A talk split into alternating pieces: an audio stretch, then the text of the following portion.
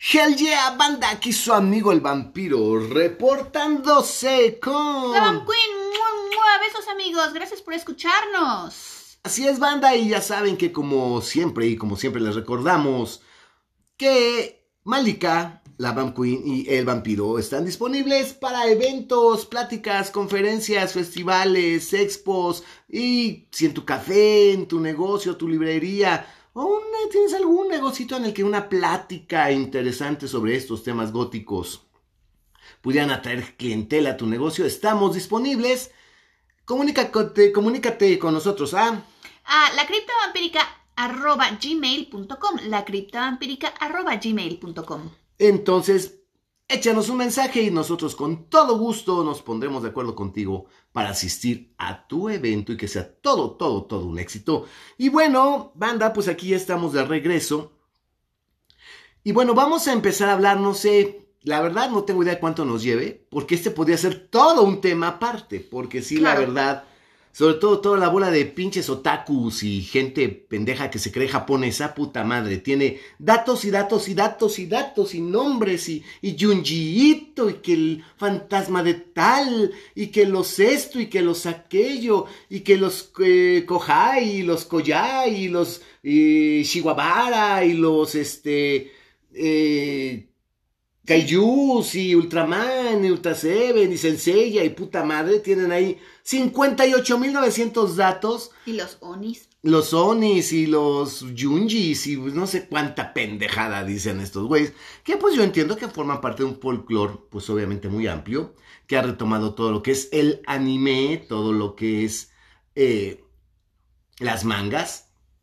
Es que después de la Segunda Guerra Mundial, pues obviamente como que Japón sufrió mucho, Obvio. estuvo muy mal, eh, se han recuperado poco a poco, pero realmente si, si desde siempre como que se quisieron desde antes, desde la era Meiji, quisieron occidentalizarse, pues después de la Segunda Guerra Mundial pues sí quisieron verdaderamente entrarle con todo a Occidente y pues la cultura pop japonesa que es, difiere mucho de la cultura tradicional japonesa Claro. aunque retoma mucho de lo que ahorita estás diciendo del folclore y de sus leyendas tradicionales, pues explotó y explotó tanto que pues todo el mundo quisiera ser ahora japonés. I think I'm turning Japanese, I really think. Pues sí, ya tiene un rato con ese mame, sí, ya tiene un rato con ese mame. Pero bueno, que empiezo a- a hablando de esto, ¿por qué? Porque es, no vamos a hablar de anime, No. no vamos a hablar de manga. Junji, es que Es que Junjiito, me vale verga, Junjiito. Chinguen a su madre ustedes y Junjiito juntos, no me interesa. No quiero saber de Junjiito, Pobre no quiero saber de tanta... Es que hay un fantasma japonés, que puta madre se, No, se es, que para, es que verga. para esos puntos hasta podríamos hablar hasta de Estudio Ghibli, digo, Ay, cállate, o pues sea, sí. Estudio Ghibli tiene muchas cosas relacionadas con fantasmas y con cosas paranormales y con estas cosas de animismo de la que ya Ay, sí. platicamos el otro día, pero pues no es el punto de este, de este podcast porque pues en primer lugar no vamos a acabar nunca y en segundo lugar creo que pues sí ya está más revolcado que Que- revolcado. Exacto, ya tenemos mil y un cosas, ¿no? Ya. Oye, es que, es que Goku, no me vale madre Goku, o sea, ya. Este no es un. Pero Este. Goku, ¿por qué? ¿Qué tiene que ver? Ay, un pinche otaku encuentra la manera de meter a Goku en todas sus pendejadas. Entonces, no, este no es un programa, no es este, este no es un podcast que vaya a hablar Ni de manga ni de anime. anime y no es un pro, no es para otakus ni gente pendeja. Este es un podcast para gente que realmente quiere saber, gente chingona. Y vamos a hablar de fantasmas asiáticos.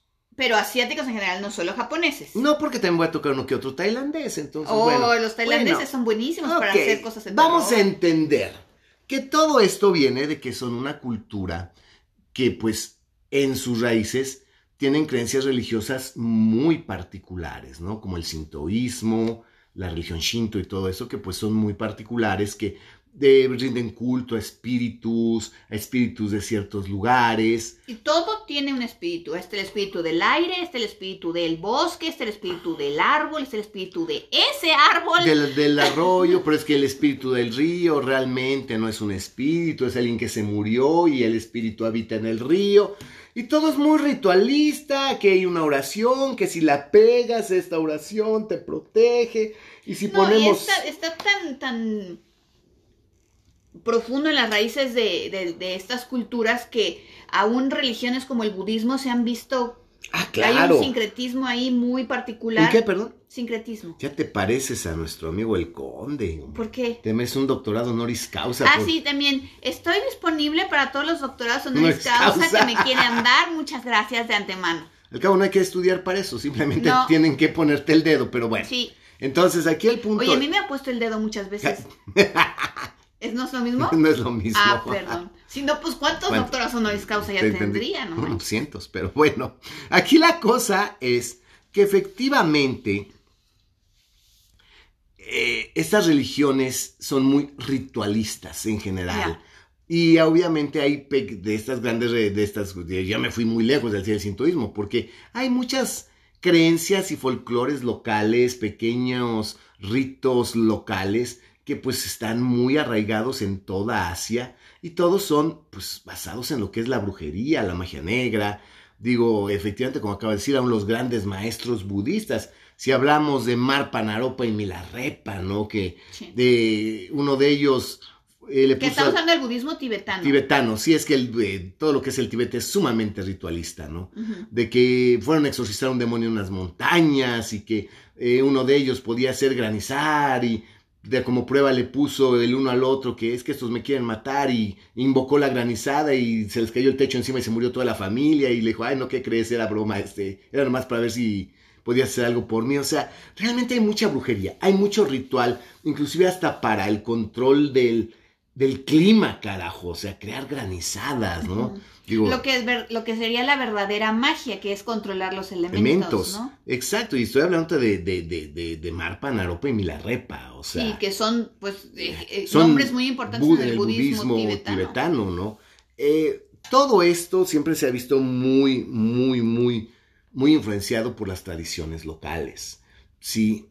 Espíritus, facultades que se heredan de padres a hijos, y pues obviamente queda muy claro la idea de lo que los chinos reconocen como el Gu Qi o Ki fantasma. Y de eso sí sé porque es parte de todo lo que tiene que ver con Qigong. Te hablan de ese Ki fantasma, ¿no? Que es efectivamente como una Polaroid, como una Polaroid que se queda en el lugar donde ocurrió algo que emana una energía muy fuerte o donde murió una persona con un carácter muy fuerte, con un, eh, una personalidad y un espíritu indomable o muy malo y también muy bueno. Claro. ¿Sí? Queda esa energía después de la muerte ahí impregnada como una polaroid en ese lugar y es lo que se conoce como el ki fantasma, el gu ki. Esto nos lleva pues obviamente a una gran tradición de bosques encantados, Sí. nos lleva a una gran tradición de lugares sagrados y pues obviamente de un sinfín de rituales, desde quemar incienso, llevar ofrendas, este, eh, colgar oraciones, hacer pequeños festivales, hacer mil Sí, tocar los tamborcitos. tamborcitos para que estos, Las espi- campanas. estos espíritus estén contentos o alejes a los espíritus malignos, ¿no? Y, cuando, y reitero que cuando te hablan de, es que el espíritu de este bosque, pues es que no sabemos si el bosque tiene un espíritu, porque esta es una idea, esta idea del, del espíritu en todo, pues obviamente está muy relacionada con el gran, con el, con el hermetismo, ¿no? De que hay una vibración y que el, eh, el- el- es, eh, una vibración en todo, como es arriba es abajo y que eh, estamos de que, que- que- que el universo está en todo, efectivamente. Ah, también los indios pieles rojas en algún momento te hablaban del manitú, que es ese espíritu que tiene la piedra, eh, la flor, la flecha, el arco, el caballo y hasta la silla del caballo tiene su manitú, o sea que es su espíritu. Obviamente esto es porque pues la gente siempre no, no tenía una capacidad clara de entender pues, la carga energética o la energía o eh, de la vibración que se hacía cada objeto de acuerdo a su uso. Es obvio que un cuchillo ceremonial que se usó para 500 sacrificios pues tiene una carga energética muy cabrona, Claro. pero estamos hablando de una explicación obviamente paranormal, ¿no? No, y además, pues ya también hay ciertos accidentes geográficos, como por ejemplo un cerro o una, una lomita, que en todos lados es como eh, aquí este, el Cerro del Tepeyac, por ejemplo, o el, el- la montaña a la que subió este Moisés por las tablas de la ley también. ¿El Sinaí? El Sinaí, que también ahí habían ocurrido no solamente cuando Moisés, sino desde antes, fenómenos que estaban asociados pues a deidades o a cosas sobrenaturales o divinas. Pero como dice el hermetismo, el todo en todo y todo en el todo. Efectivamente, ¿no? Eh, aquí el punto de estas religiones es que es que él es el espíritu de esta cueva. Ah, no, ¿qué crees? Que no era un espíritu de la cueva. Es un cabrón que viene a esa cueva, mataba mujeres, las violaba, y es el espíritu de este cabrón que vive en esa cueva. Entonces ya después de mucho tiempo y de mucho investigar, descubren que no es el espíritu de la cueva, sino que es el espíritu de un cabrón que usaba esa cueva para cosas muy pinches. Toda esta, toda esta idea de, de este ki fantasma es muy palpable. Y es, oh, no digo que es extremadamente atractiva, ¿no? Muchos de ellos caen, muchas de estas leyendas y cuentos son como cualquier otra leyenda urbana que tiene como objetivo pues al esposo decirle, no seas infiel, Claro, no, llegó y andas de cajolón, la vieja esta que se le separa toda la mandíbula te va a chupar. Así que si eres una mujer guapa, no, no te le acerques porque pues, puede ser un espíritu maligno, ¿no? Igual a los niños, no, no vayas para allá porque pues, te puedes perder. Muchas de estas leyendas, como siempre y como toda la vida, tienen esta carga de educar y prevenir, como cualquier otra leyenda folclórica o aún las de hoy en día las leyendas urbanas, ¿no? ajá. No, es que mataron a esta pareja en la marquesa, ¿no? Pues no te vayas a cachondear a la marquesa, eso es realmente lo que te quieren decir. Pero, obviamente la cultura tradicional japonesa es fascinante. El problema es que aquí en Occidente nadie realmente la conoce y yo creo que la cultura tradicional japonesa sería ofensiva para muchas personas en Occidente. No, y más en estas épocas que todo te ofende. No, pues es que en la cultura tradicional japonesa la mujer no podía hablar sin el permiso de su esposo. La mujer tenía que caminar cinco pasos atrás de su esposo. La mujer no podía levantar la vista sin permiso de su esposo. No, y había, digo, a lo mejor no tan marcado como las castas, pero sí había diferencias sociales muy marcadas. No, pues que cuál fue el problema entre los ninjas y los samuráis. Que, que los samuráis eran los ayudantes del señor feudal y los ninjas eran los campesinos hartos de los supuestos abusos. Y que se levantaron en desventaja y aprovechándose para atacar a traición a los ayudantes del, de- del, del Y señor con lo que tenían a la mano, que normalmente era, En pues, sus eran herramientas, de trabajo. agrícolas, ajá. Por eso usan las camas, por eso usan los sais, por eso es que bueno. Pero no vamos a hablar de artes marciales. Pero sí es una cultura extremadamente fascinante en la búsqueda de la perfección, en el concepto del honor, en el concepto de buscar orden, de buscar una estética en lo sencillo, esos espacios zen, que es un espacio vacío pero lleno, un espacio limpio, un espacio que se llena con la energía del alma y con la energía del que la habita. Ese ritual que hay en el hecho de sentarte a tomar té, ese ritual que existe en el al momento de vestirte y ponerte tu jacama para irte a trabajar.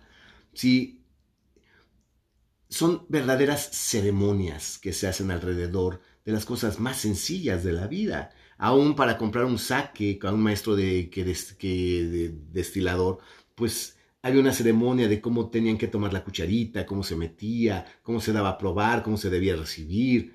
Digo, dar un cuchillo en las artes marciales no es como dar un cuchillo normalmente No, a una persona sí es una, es una cultura que pone, es muy contemplativa y pone muchísimo atención a los pequeños detalles de la vida y hace que las cosas más sencillas sean muy especiales. Sí, una ceremonia completa. Sean muy especiales porque finalmente un trago de sake que en una pequeña villa o en una aldea te tomes, realmente el maestro que destiló ese sake estaba buscando la perfección en su sake. No, y hasta para vestirte eh, para ocasiones especiales con los vestidos tradicionales o con los vestidos de gala especiales es un arte. Es un arte, claro. Es un arte. Entonces, sí, aquí la cultura japonesa nos llama mucho la atención.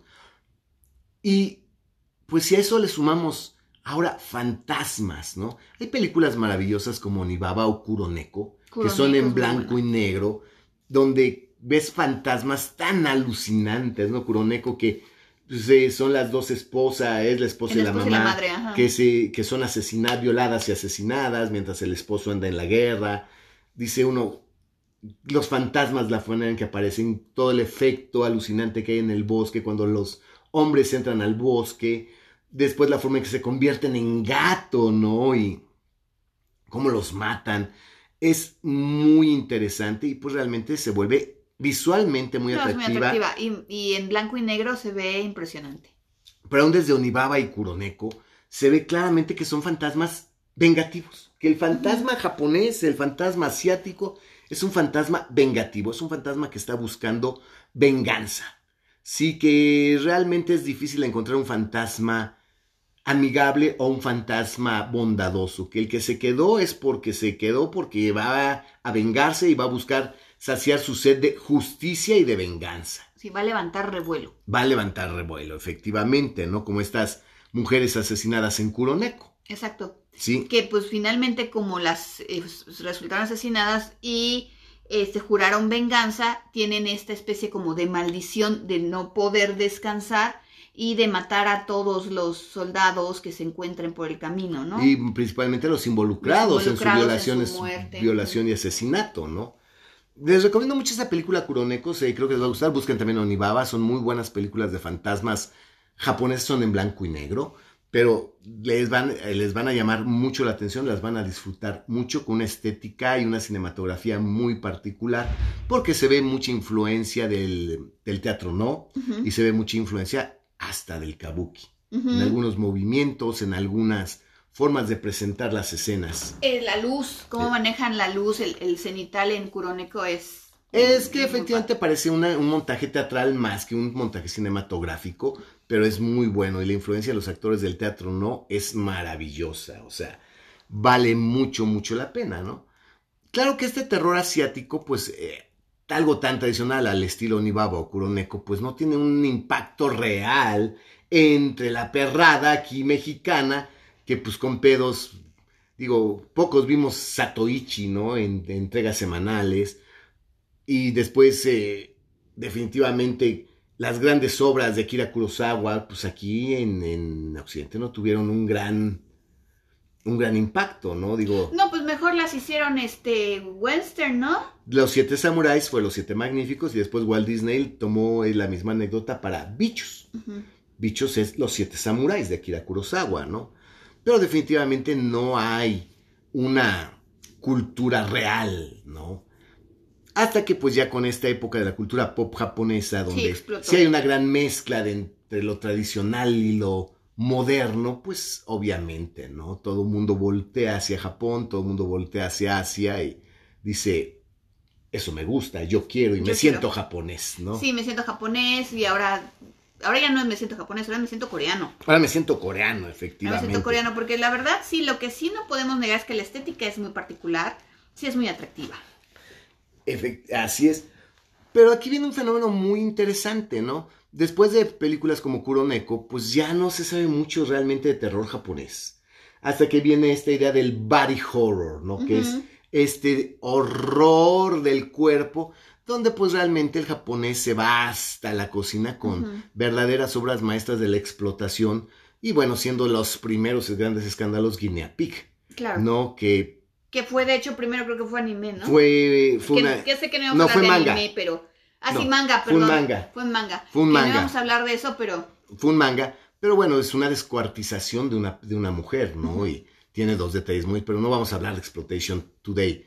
Después viene Mermaid in a Manhole, que es la sirena esta que se está pudriendo, ¿no? Que la encuentra en una encuentran en alcantar- una alcantarilla. en, en- en los desagües subterráneos, y con la pus y los líquidos que salen de la sirena la pinta. Entonces esta idea del body horror pues también se vuelve muy particular. Por desgracia ya después cuando hablan de ciertos espíritus que habitan en cierto lugar, pues ya caemos en una mezcla de body, de body horror y Lovecraft, porque Ujú. ya son seres extremadamente Lovecraftianos Ajá, ajá. de que con formas muy fantásticas, seres que eh, tienen mil ojos, que ya no tienen una forma definida y Sí, que te llevan son mucho. como una especie de... eh, parecen también bestias o animales, ¿no? Pues eh, yo te digo es que muchos de estos realmente ya te llevan a una, a una referencia muy, muy Lovecraftiana más que tradicional japonesa. Pero entre medio de todo esto viene un resurgimiento del, del horror asiático con una película que verdaderamente impactó al mundo, ¿no? Yo Impact- sí, a mí me impactó y sigo impactada desde entonces. Bueno, antes de esa, ya sé cuál vas a decir, pero no, antes de esa, de la esa. primera fue Ringu. ¿A ¿Ringu fue antes? Sí, Ringu fue antes. Es que yo vi primero la otra. Ringu fue antes, ¿no? Esta historia de Sadako. Sadako, sí, que hizo tanto escándalo que pues, los gringos hicieron su pésima adaptación con Samara Morgan en El Aro. Y pues realmente aquí te muestran un fantasma verdaderamente aterrador, ¿no? Es, que aquí el punto es que era aterradora, la chamaca esta era aterradora en vida, porque imagínate tener esa capacidad como que de doblar, de hacer la realidad. Bueno, pero tú ya te fuiste al Ringu 3 o al Ringu 0. Bueno, porque ya no yo, pues, yo estoy hablando de Ringu. Bueno, de Ringo no sabíamos más que nomás que se aparecía, Es que el- teníamos un video y ya. Ese es mi punto, eso es lo que yo quiero decir. Yo lo que quiero decir es que el terror asiático fascina al mundo y choquea al mundo. ¿Por Ajá. qué? Qué gran mamada decir, recibí un puto video, lo vi y voy a morir en tantos días. Ajá. Recibo una llamada y voy a morir en tantos días. Dices, güey, ¿cómo? ¿Por, ¿Por qué? qué? No, pues no, no sabemos por qué. El chiste es que así es y no hay ni Dios Padre Te salva de la te maldición. salva de la maldición. te salva de la maldición. Se trata de averiguar qué hay en ese video, se trata de hacer una labor detectivesca. En teoría, este, encuentran el pozo, porque pues, es- ese aro es lo último que vio Sadako antes de morir. Eh, Se supone que encuentran el pozo, que encuentran ahí como el- las huellas de que rascó, Sí, arañó, que se quiso subir, quiso escaparse, no puede. Pero al final, pues la maldición continúa, ¿no? No, y no es cesa. cuando ves a Sadako, que eso es lo que fue verdaderamente una obra maestra, porque dices, son, pues, ¿qué? Serán uno o dos minutos de pantalla. Cuando sale, se sale de la televisión, ¿no? Realmente ves un fantasma muy humano, un fantasma que casi puedes tocar. Sí, que es lo único que está es pálido. Está pálido y se mueve de una manera muy Errática. particular, errática y moviendo su cuerpo de manera muy, muy, muy Sí, diferente, anormal, anormal. anormal. Sí, y el pelo en la cara. No, es lo que te iba a decir. O sea, ellos son los genios de que eh, te enseñan un mechón de cabello en pantalla y bueno, al mínimo yo ya me quiero morir del susto. Y finalmente, cuando ves a Sadako, no ves a nada de ella más que el ojo, El ojo. entre el cabello, cómo se mueve ella la cabeza, está el pelo y alcanzas a ver el ojo de Sadako. Y con eso tenías para morirte del, Del pinche, miedo. Verdaderamente fue aterrador. Los gringos, como toda la vida, echan a perder porque el gringo es detective. Sí. Y pues el, el próximo podcast vamos a hablar Ajá. De fantasmas gringos porque Ah. Quiero aquí decir que eso del pozo no es tan original. Quiero decepcionar a todos los otakus de que es que el pozo y el aro. No, no es tan, no es tan original. Ya vimos que desde Hell House había un pozo en Hell House. En, no, en En, Hill House. no, en- en Hill House. En Hill Perdón, en House. Hill House. En Hill House. En Hill House había un pozo eh, que al que no tuvieron acceso y había un pozo en Hill House. Que se supone que en Amityville Hay había un un pozo. pozo. Que este. Y en una de las obras más importantes de fantasmas del cine norteamericano, en Changeling, hay un pozo donde tiraron un cadáver. O sea, eso no es nuevo. No. Lo del pozo no es nuevo, ya estaba muy visto, ya se había visto antes, ya se conocía. Estamos de acuerdo. Sí. Lo del video y la forma en que sale el fantasma fue lo que verdaderamente fue aterrador. Y el ojo de Sadako son 15 segundos, 10 segundos Sí, de final de la pantalla. película ya, ¿no? Y es verdaderamente espeluznante.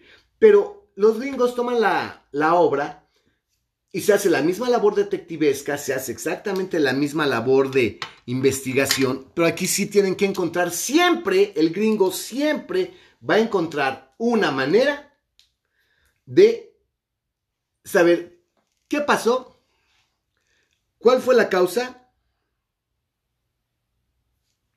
Ya no. cuál fue la causa. Es que me dice que el agua de curcuna, no entiendo. Sí. ¿Cuál fue la causa y cómo vamos a darle paz a este, a este espíritu, cómo vamos a contrarrestarlo, cómo vamos a exorcizarlo o cómo vamos a neutralizarlo. Eso es clásico, clásico, clásico del cine gringo. Sí, es que bueno, creo que es parte de la también idiosincrasia de los gringos querer ser como que eh, número uno los mejores de lo que sea y número dos como que los salvadores y los héroes de toda la, la humanidad. Entonces sí tienen eso de, en primer lugar, de ponerle nombre a todo y de encontrarle pues una explicación a todo. A todo, efectivamente. Y lo hicieron con Ringu y a mí no me gustó. O sea, francamente no me gustó lo que ocurre en el aro. No, y además la actriz que no me acuerdo cómo se llama, la güera esa. Sí, Y los japoneses, pues te lo dejan ahí. O sea, la maldición no se detiene. No, La maldición No hay nada que puedas hacer. Aparentemente pare- pareciera que ya iban a llegar al meollo del asunto, pero no hay nada que puedas hacer. Viene luego Ringu 2, Sí. Ringu creo que 3 y Y luego la acero. 0. Ahí las tenemos. De hecho, Las ahí tenemos las, todas. las tenemos eh, ahí en DVD. Y en la 0, por fin, por fin, sabes por qué ese espíritu es tan poderoso, por qué ese espíritu es lo que es y pues caemos en algo muy Lovecraftiano. Pues sí, Que a mí me llevó a Dagon. O sea, literalmente Ah, me llevó a Dagon, puede me ser, llevó, sí. me llevó a la literatura Lovecraftiana de que esta Sadako era un híbrido de humana, que era la madre, que había, y que había sido fecundada por un espíritu del mar, un ser marino, un ser que salió del mar, un espíritu, no sabemos exactamente qué fue, pero logró fecundar a la madre y de esa manera nace Sadako con los poderes que ella tiene Sí, es Porque- Dagon, es la sombra sobre Innsmouth, que este, que es el hijo de Dagon y de una humana que regresa a Innsmouth. Y bueno, lean Lovecraft. Efectivamente. lean Lovecraft. Pero si tú realmente no estás muy empapado de Lovecraft más que hoy la llamada de Cthulhu, pues no, definitivamente o sea, sí, es la sombra sobre Innsmouth y Dagon. Y. Ujú. ella la, ya la explicación de, de dónde viene Sam- de dónde viene Sadako y por qué Sadako es tan poderosa, porque es una especie de semidios, una especie de híbrido entre un humano y un ser sobrenatural que se explica en, en Ringu Zero, pues definitivamente, pues a mí me lleva 100% a Lovecraft. Y yo creo que ya todo eso pues quedó como que muy de más. Sí, tal vez como esas ya se hicieron, creo que después del remake norteamericano, pues igual quisieron como darle cierta congruencia a toda la historia. No sé, me imagino. Pero esto bastó para que explotaran los fantasmas, ¿no? Yo recuerdo eh, un amigo mío, psicólogo Miguel Ángel Bañuelo, se fue a Singapur y cuando regresó de su viaje me dio un video, un DVD y me dice, ¿has visto esta película? Decía, Who On? Y yo, who on- ajá. You On? Y yo, no, vela. ¿De qué es? De terror. ¿De qué trata? Vela. Puta, pues fue un pedo ahí en la Sí, computadora, cambiarle lugar la no la podíamos región. verlo porque era región Singapur, que no me acuerdo qué ¿Qué número región es. era? Ya está está haciendo los cambios de región. pues, La pudimos ver en la computadora y fue la primera vez que vimos You-On, Malika Sí. y yo. Yo creo que fue fácilmente casi un par de años de que se estrenara aquí en, en, en México. Antes, ¿no? Un par de años antes. Antes de que se estrenara. Antes, sí, pero como un par de un años. par, un par de años. No, para mí fue reencontrarme con el, el miedo. El terror de cuando, para mí fue muy particular porque todo el mundo tenemos como que nuestra imagen de los fantasmas, ¿no? Claro. Y, y para mí la, la imagen de los fantasmas nunca había sido tanto como estas cosas como transparentosas o como una sábana volando o como lo que te querían de repente presentar en las diferentes películas, sobre todo pues norteamericanas, que es como que la primera influencia que tenemos aquí, sino que para mí eran algo como más palpable, más real. Y la primera vez que vi Ju-On me sentí verdaderamente aterrada porque era exactamente como yo de niña me imaginaba que eran los fantasmas. ver, paréntesis rápido, estoy checando aquí en mi colección de DVDs. Es Ringu, Ringu 2 y la 3 es Ringu 0. Es Ringu Zero. Es Ah, Ringu ok. 0, por eso yo decía 3, no, 3 y 0 no es. Ringu 3 es Ringu 0. Ok. Pero bueno, regresando a Juon. Híjole, la estábamos viendo sentados frente a la computadora y quiero decirles que para la mitad teníamos miedo. Sí, Estábamos volteando hacia el cuarto de nuestra hija, preocupados por ella.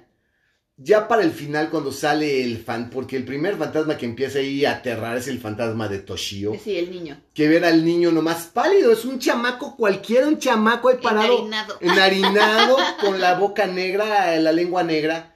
Era espantoso, o sea, decir, No. imagínate ver al chamaco aquí parado, es de morirte del, del, del susto.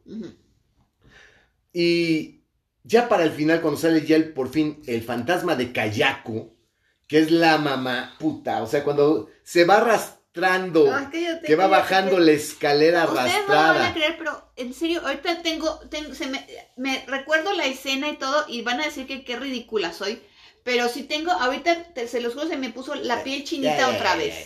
Sí, claro. Entonces, No, este, en serio. con el sonido ese de la, de, de- de la garganta, de la Ajá. tráquea rota, ah, así horrible, y se va bajando, y que está en el policía y el otro hombre ahí, que ven el fantasma y se caen al piso y se abrazan, hombres hechos y derechos, policía cabrón empistolado, y los dos abrazados al pie de la escalera, gritando del terror, dices, no mames, y el pinche fantasma arrastrándose y levantando la cabeza de esa forma, el fantasma de Kayako para mí fue horrible, fue el- de veras una experiencia aterradora, que la ves y es un humano y le ves el cabello, que es lo que dice Malika, efectivamente, ves un mechón de cabello y sientes miedo. Gran error de los gringos cuando hicieron Ringu, que al final Exageraron. es que siempre es CGI, siempre es borrosón, y siempre debe ser como un pinche banshee con el Sí, pelo el- volando, Y levantándose. el grito así. Y el grito, la boca abierta, ¡ah! Y tú digo, ok, no, ¿por qué? O sea, digo, lo aterrador es el pelo caído, mojado de sangre, nada más natural, así que medio enredado, que un pinche pelo volando, vaporoso, y pues no, eso ya nos lleva a los estúpidos fantasmas de Guillermo del Toro, que son, dan más, te causan más asombro que miedo, ¿no? Los fantasmas de Guillermo del Toro para mí son una verdadera vasca, que no dan ni tantito, ni tantito, tantito miedo. ¿Sí? Estos son fantasmas muy sencillos, hechos por eh, gente muy particular que tiene ciertas capacidades físicas. Yo recuerdo que la de Ringo era una bailarina de una danza particular japonesa y por eso podía moverse de esa De esa forma. forma. Y dices, es, el resultado es impactante, ¿no? Y lo más importante de Ju-On, porque aquí la que te explotó más que, que, que Ringu, porque Ringu, como les repito, fue Ringu 1, Ringu 2 y Ringu 3, que es la 0. De Ju-On es que te dejan ver que hay una causa, punto. Pero Por eso se llama Yuan. Yuan quiere decir que es una maldición. una maldición. Que está en la casa por el asesinato tan terrible y los eh, la violencia tan terrible que se ejercía en esa casa desde siempre, ¿no? ¿Qué es lo que dicen? Dicen claramente que donde ocurre algo muy terrible, muy fuerte, se queda impregnada esa energía y se genera una maldición que alcanza a todo el que llega a ese lugar. Pero no hay cómo pararlo, no hay cómo detenerlo. Y hay desaparecidos y Toshio que se había escondido en el, en el closet, ese sigue, lo siguen viendo dentro del closet, sale de debajo de la cama. Es verdaderamente espantoso. Y sí sabemos que ahí, ahí hubo un asesinato y que el esposo este, mató a la madre con el cúter, porque se, está- se ve el arma, que le cortó la garganta y que por eso tiene ese, ah, ese sonido tan feo, que la guardó en el ático, ahí guardó el cadáver, y que a Toshio lo encerró en el closet y Toshio murió adentro del closet, este, de la peor manera, ¿no? Sí, de hambre y de sed. Sed y deshidratado, ¿no? Y pues al final, la maldición ahí está. La causa te queda más o menos clara y de hecho tú crees que el fantasma que está realmente eh, aterrando a la gente es el papá, el que cometió el asesinato, pero ni siquiera es eso. Son Kayako y Toshio. Y Toshio, ajá. Y es verdaderamente espantoso. A mí realmente Ju-On se me hace una obra maestra del cine de fantasmas. Yo realmente no había sentido esa noche que terminamos de ver Ju-On. No podíamos dormir. No. Jalamos a nuestra hija a nuestra cama, fuimos por ahí a su cuarto, la metimos a la cama y nos dormimos con la luz encendida, después de cerciorarnos de que el closet estuviera Cerrado. bien cerrado. ¡Wow! Así de profundo fue como nos pegó Sí, ajá. Así fue. Obviamente los gringos hicieron su versión, Ah, sí, igual sí. detectivesca, Sara Michelle Gellar, este, echando a perder las buenas, eh, los buenos sustos, las escenas que pues te, realmente te llegaban hasta el tuétano de- y es que del aquí miedo. lo malo y lo bueno que puede haber tenido el remake es que prácticamente muchas son las escenas, los planos, los tiros de cámara, prácticamente es la, son las mismas escenas. Pero como son las mismas escenas, tú ya sabes qué esperar, qué no esperar, entonces le quita un poquito tal vez de asombro y efectivamente tú ya te esperas el susto donde viene, quieres volver a, revivirlo, por, lo menos a mí que me encantó la película y lo echan a perder. Es que bueno, aquí lo, lo aterrador de Ju-on es que además de todo el fantasma, está contigo cuando menos lo esperas, de día, de noche y en todo momento.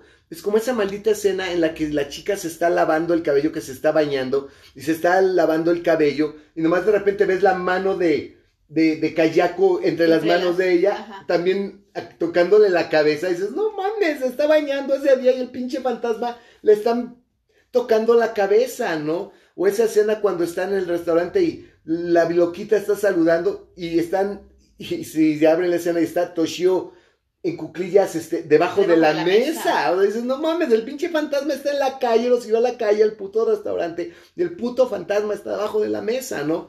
O la peor escena, la escena que realmente a mí me, más me impactó, la escena que a mí me choqueó, A ver, ¿cuál es? A ver si es la misma. que es la cuando la chava se tapa. Ah, sí. que está en su cama y tiene miedo y se tapa. Y se tapa toda hasta la cabeza y se asoma y ve. Se destapa y ve. Y se destapa y ve. Y nomás de repente siente algo, levanta las cobijas y el fantasma está en el pecho viéndola debajo de las cobijas junto con ella. Esa puta escena es de veras la cúspide del miedo. Exacto, y después la otra parte de la escena es que está ella acostada, eh, tiene a en el pecho y está la, la Kayako viéndola la, la cabeza, pero sale desde la pared también. Y le está viendo y el cabello viendo. cae casi sobre su cara. Sí, es, es No, muy- esa ah, escena es está aterrador, espantosa, pero a mí es que siempre Sí, todo esa. mundo sentimos que. Que abajo de las cobijas está, está, seguro. Como que el lugar más seguro puede ser tu cama y debajo de las cobijas y tapándote con las cobijas. Y resulta que el pinche fantasma está debajo de las cobijas contigo, Contigo. sobre tu pecho. Levantas las cobijas, tienes al fantasma en el pecho y te está viendo a la cara.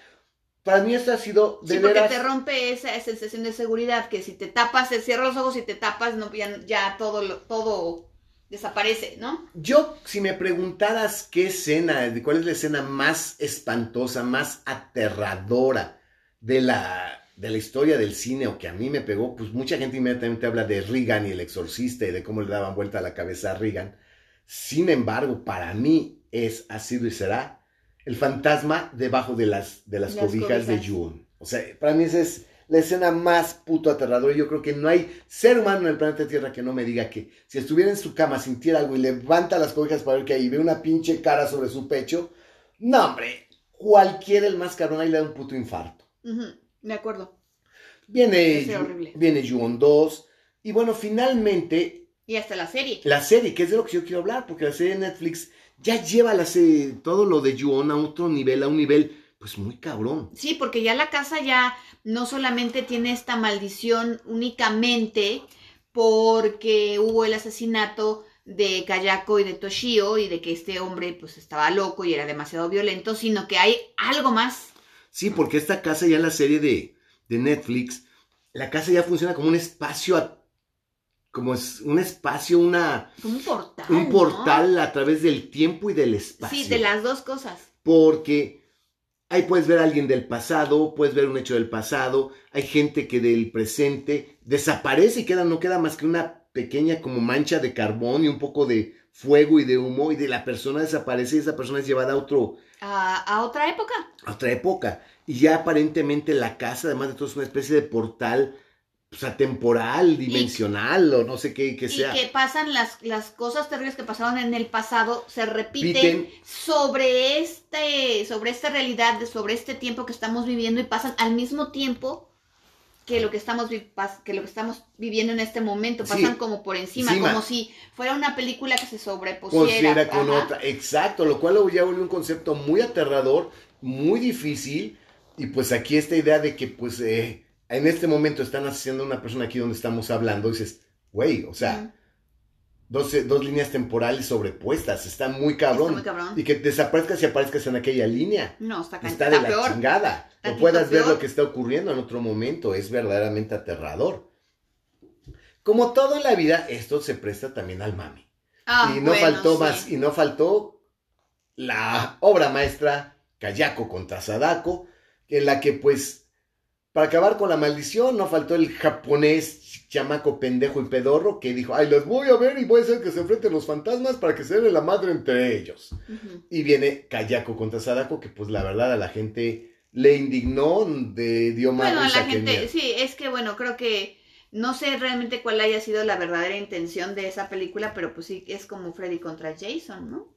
Pues sí, Freddy contra Jason, pero pues aquí dice sean dos personajes extremadamente No, y- aterradores. impresionantes, ajá. Ahora, el terror asiático, eh, digo, con escen es lo mismo, con escenas robadas, por ser de una película china que se llama El Circo, que es lo mismo, un fantasma que, que habita en una feria. El parque. El parque, El el parque. parque. Bueno, la verdad que sea como se llama en chino, pero este, mi, mi película versión pirata dice el parque. que era en 3D y que se roba escenas de Yuon. Tiene Sí. muchas escenas de Yuon, de Ringu, Clavadita, sí. clavaditas, pero también te presentan un fantasma muy vengativo en un parque donde, aparte de todo, colecciona almas, ¿no? Y hay gente que mata ahí en el parque y que se quedan dentro del parque de diversiones y al final logran liberar bueno, todas las almas del parque, ¿no? Eh, muy repetido, muy repetido de lo demás. Sin embargo, el terror tailandés después viene con no, este con todo. con esta misma línea y dices, híjole, para mí otra obra maestra del terror es The Shutter, Ujú. eh, que en español aquí la tengo, están entre nosotros, o no Ajá. sé cómo se llama. Sí, así se llama, está entre nosotros. ¿Por qué digo mencionar todas las japonesas? Porque os digo, esto sería motivo de otro podcast completo que tal vez más adelante podríamos considerarlo, porque sí las hemos visto todas. Todas. Pero está la llamada perdida, están... Hay un- Sí, las dos hermanas. las dos hermanas. Historia de las dos hermanas. Esa es coreana. Que, este, ah, sí, porque los coreanos realmente como que se especializan de repente en puros zombies, ¿no? Las zapatillas rojas. Las zapatillas rojas. Ajá. Hay, hay es que muchísimas. esta es coreana. La coreana, pero esta, tocando esta asiática, digo, la idea de que, pues, ¿sabes qué, güey? Sí, sí existen los fantasmas, pero cualquier foto no te la voy a dar por buena. Te voy a dar por buena únicamente las Polaroid porque no pueden ser retocadas. Y si puedes fotografiar, si te aparece un fantasma en una, en una Polaroid, no hay duda, es una presencia sobrenatural. Cabrón, ¿no? Y es una, es una película lenta, porque sí, el desarrollo es bastante lento. El tipo con el dolor de cuello, el tipo cansado. Sí, lo interesante y lo padre es que precisamente al ser tan lenta, como que si no te das cuenta, o sea, no es predecible. Ajá. Como que no, honestamente, hasta el momento cum- culmin- cumbre del final, dices, ay, güey, no mames, ¿a poco es eso lo que pasó? Y sí, efectivamente es lo que pasa. Pero precisamente al, al llevarlo tan lento y con la historia de las, eh, de las chamacas de la escuela y no sé qué, como que te distrae un poquito de, de la historia central o, de, o del verdadero problema y no se vuelve predecible para nada. Para Realmente nada. el final sí es muy sorprendente. No, cuando te das cuenta que el dolor de cuello y la chinga es porque tiene el fantasma montado sobre el cuello, güey. Y que se cae la Polaroid y se empieza a disparar y sale la foto con el güey parado y la vieja montada sobre él en el cuello.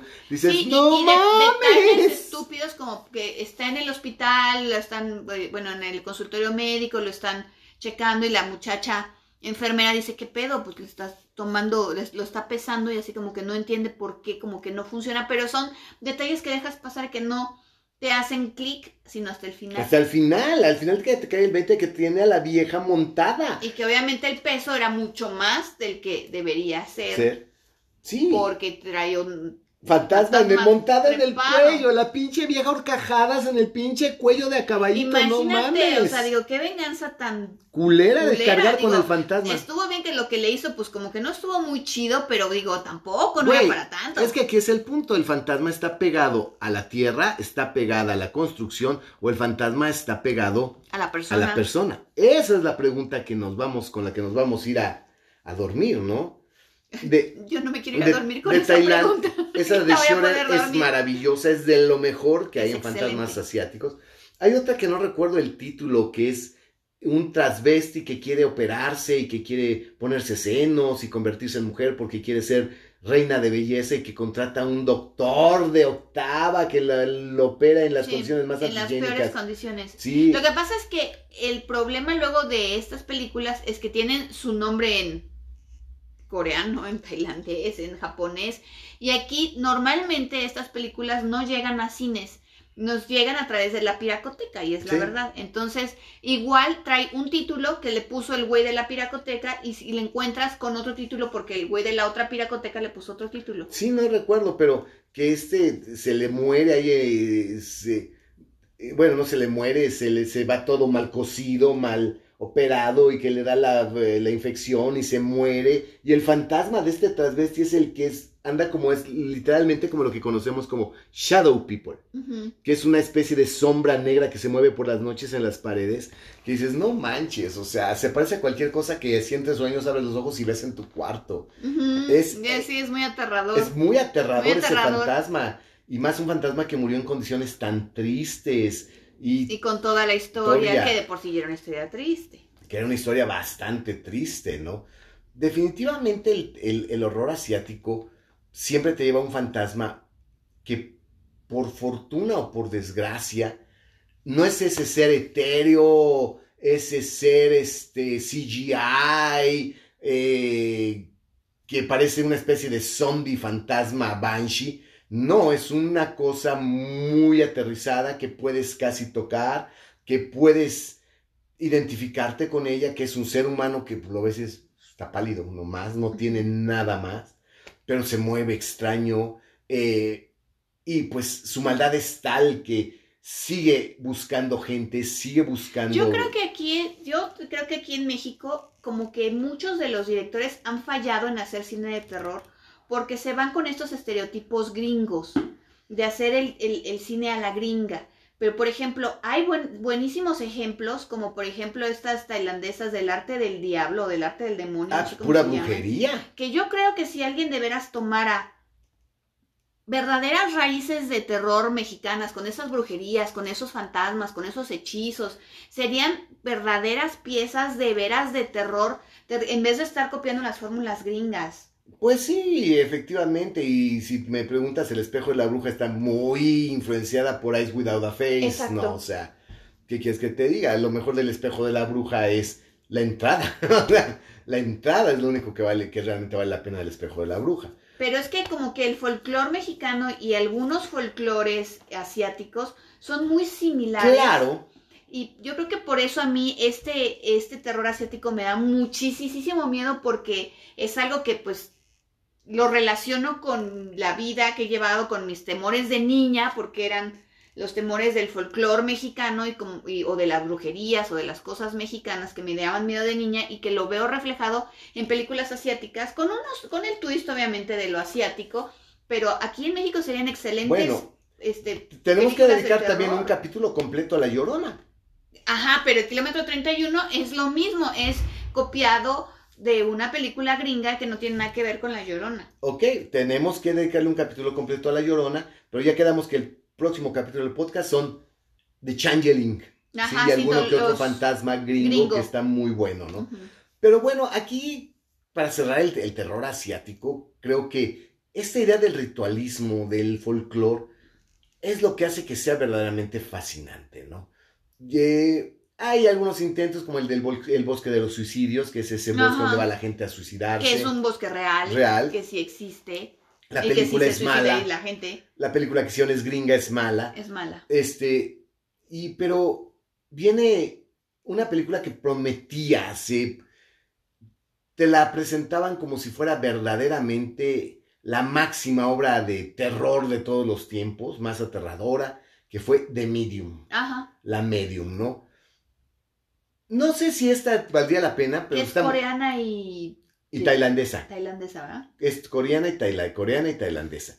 Eh, no sé es qué tanto valga la pena, porque tal vez valdría más la pena hablar de los zapatos rojos, las patillas rojas o hablar O hasta del tío Bombi. Del tío Bombi. Que es así, hay, hay, seis fantasmas, porque aquí no hay propiamente un fantasma, esto es como una posesión.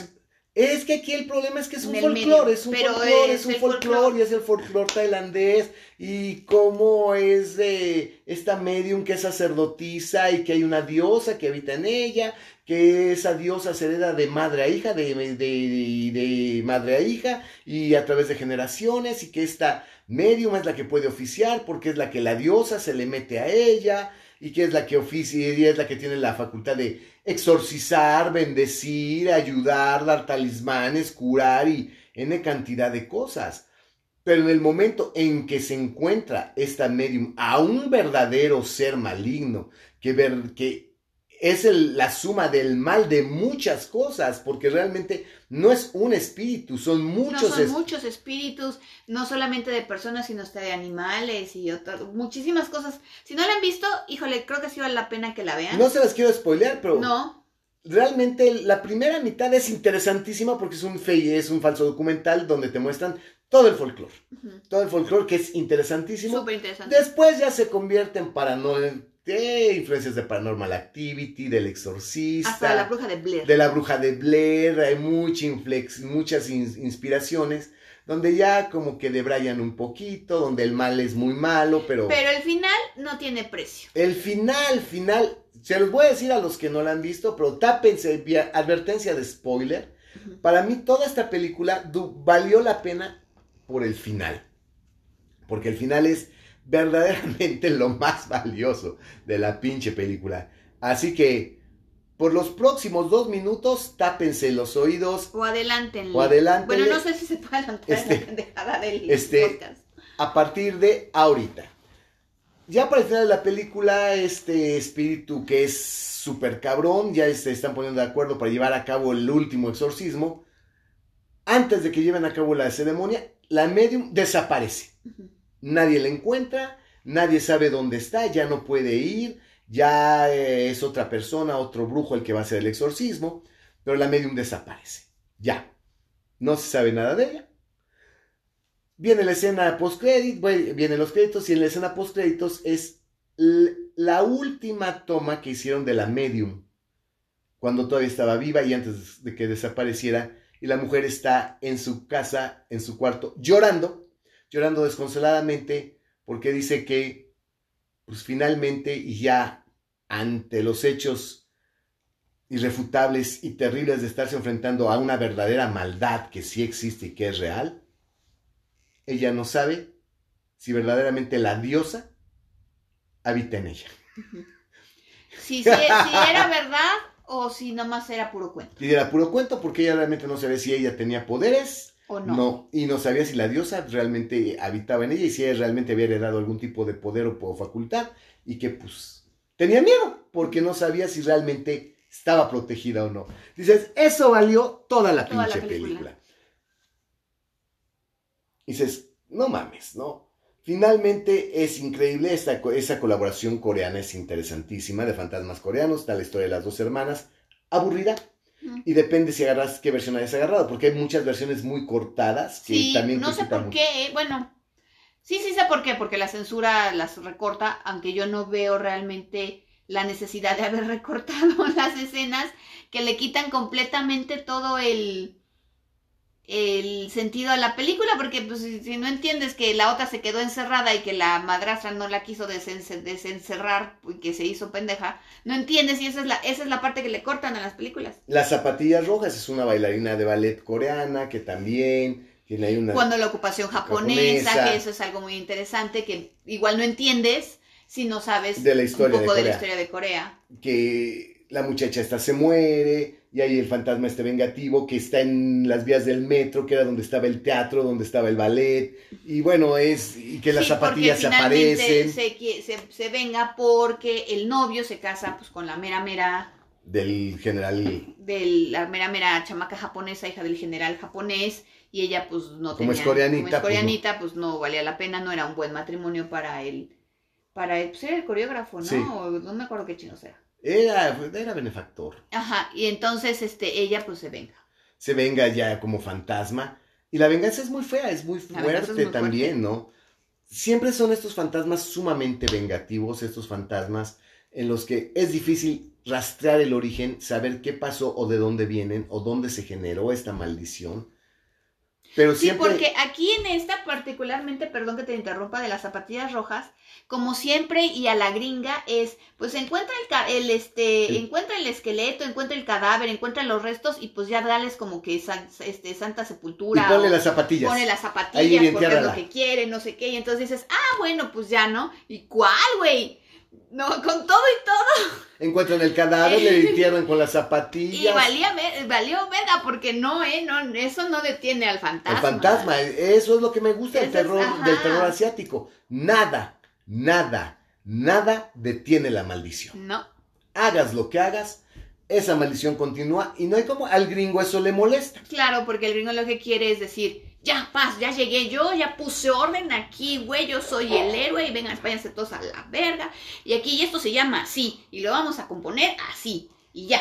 Y ya. Y hay que hacer esto y con esto se acaba la maldición. No, aquí No, la aquí maldición no. va a continuar. No, si hagas lo que hagas. Hagas lo que hagas. Y eso es lo que caracteriza al, al horror asiático y a los fantasmas asiáticos que para mí verdaderamente vinieron a refrescar Sí, el muchísimo. terror, vinieron a acabar con los efectos hollywoodenses. No, y qué bueno que llegaron, porque pues obviamente hay muchas películas de estas que pues no, no todas llegan, ni todas las podemos ver, porque pues no son tan comerciales como las gringas. Hasta que los gringos hacen sus pinches remakes. Ya que hacen los remakes, pues ya nos caen, ya nos caen las originales. pinches remakes pedorreros, horribles, mal hechos, mal interpretados y que pues echan a perder excelentes historias de, de horror.